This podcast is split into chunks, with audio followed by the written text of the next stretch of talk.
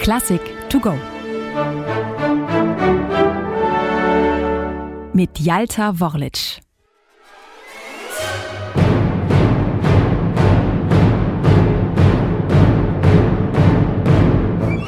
Sacre bleu!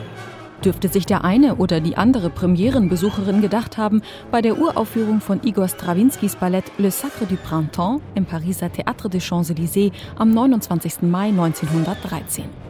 Dort spielen sich Szenen ab, die einen auch heute noch fassungslos machen. Und damit meine ich nicht das Geschehen auf der Bühne. Im Publikum wird geschimpft und sich beleidigt, was das Zeug hält. Mehr noch. Es kommt zu Handgreiflichkeiten. Die Polizei muss einschreiten. Das Ergebnis? 27 Verletzte und ein völlig demolierter Saal. Chapeau!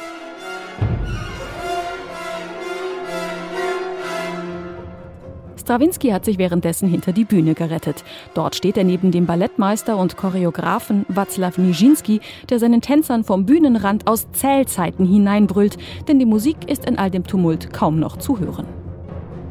Um das Publikum zur Ruhe zu bringen, lässt der Impresario Serge Diaghilev das Saallicht mehrfach an- und ausschalten.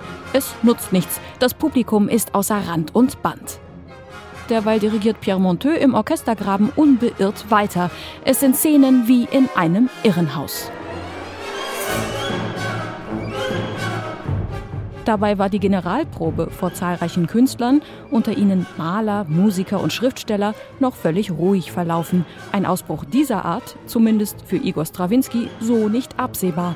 Und nun das, einer der größten Musikskandale des 20. Jahrhunderts. Was war geschehen?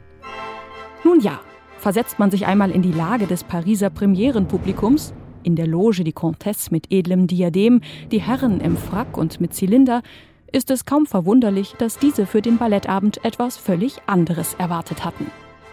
Vor Augen haben Sie noch die fantasievollen Inszenierungen der Kompanie Ballet Russe mit Igor Strawinskys Balletten Der Feuervogel und Petruschka, Tanzabende voller Poesie und Grazie.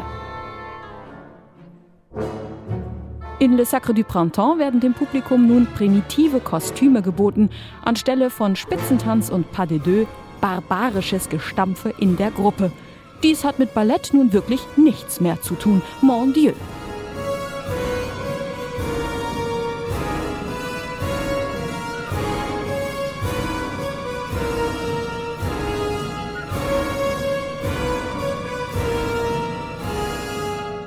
Und überhaupt das Sujet.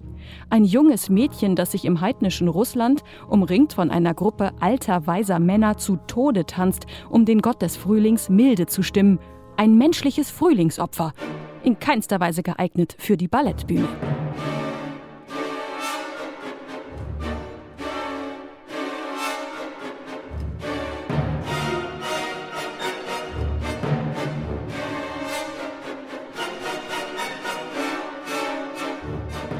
Doch nicht nur das Publikum tut sich schwer. Auch die Tänzer haben ihre liebe Mühe.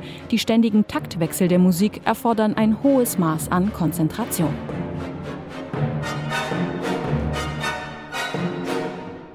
Wenngleich man sagen kann, dass das skandalöse Benehmen des Publikums vor allem dem Geschehen auf der Bühne geschuldet war, der ungewohnten Choreografie, nimmt jene ihren Ausgangspunkt selbstverständlich in der Musik. Und auch die ist revolutionär.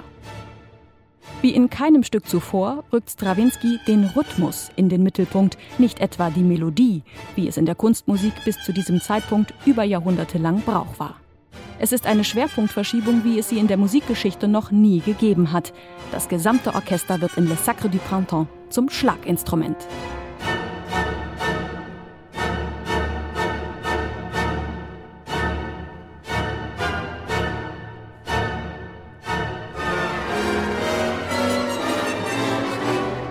Das Werk entsteht in einer Zeit des Umbruchs, nicht nur in der Musik. In diesem Mai 1913, am Vorabend des Ersten Weltkriegs, wird das Verhältnis zwischen revolutionärer Kunst und konservativer Aristokratie auf eine harte Probe gestellt, wobei Strawinskys Musik nicht politisch zu verstehen ist. Am besten hat es wohl sein Freund und Komponistenkollege Claude Debussy auf den Punkt gebracht. Igor Strawinski sei ein verzogenes Kind, das manchmal seine Finger in die Nase der Musik steckt. Er ist aber auch ein junger Barbar, der knallige Krawatten trägt, den Frauen die Hand küsst und sie dabei auf den Fuß tritt. Eine digitale Werkeinführung des Norddeutschen Rundfunks. Weitere Folgen finden Sie unter ndr.de-classic to go.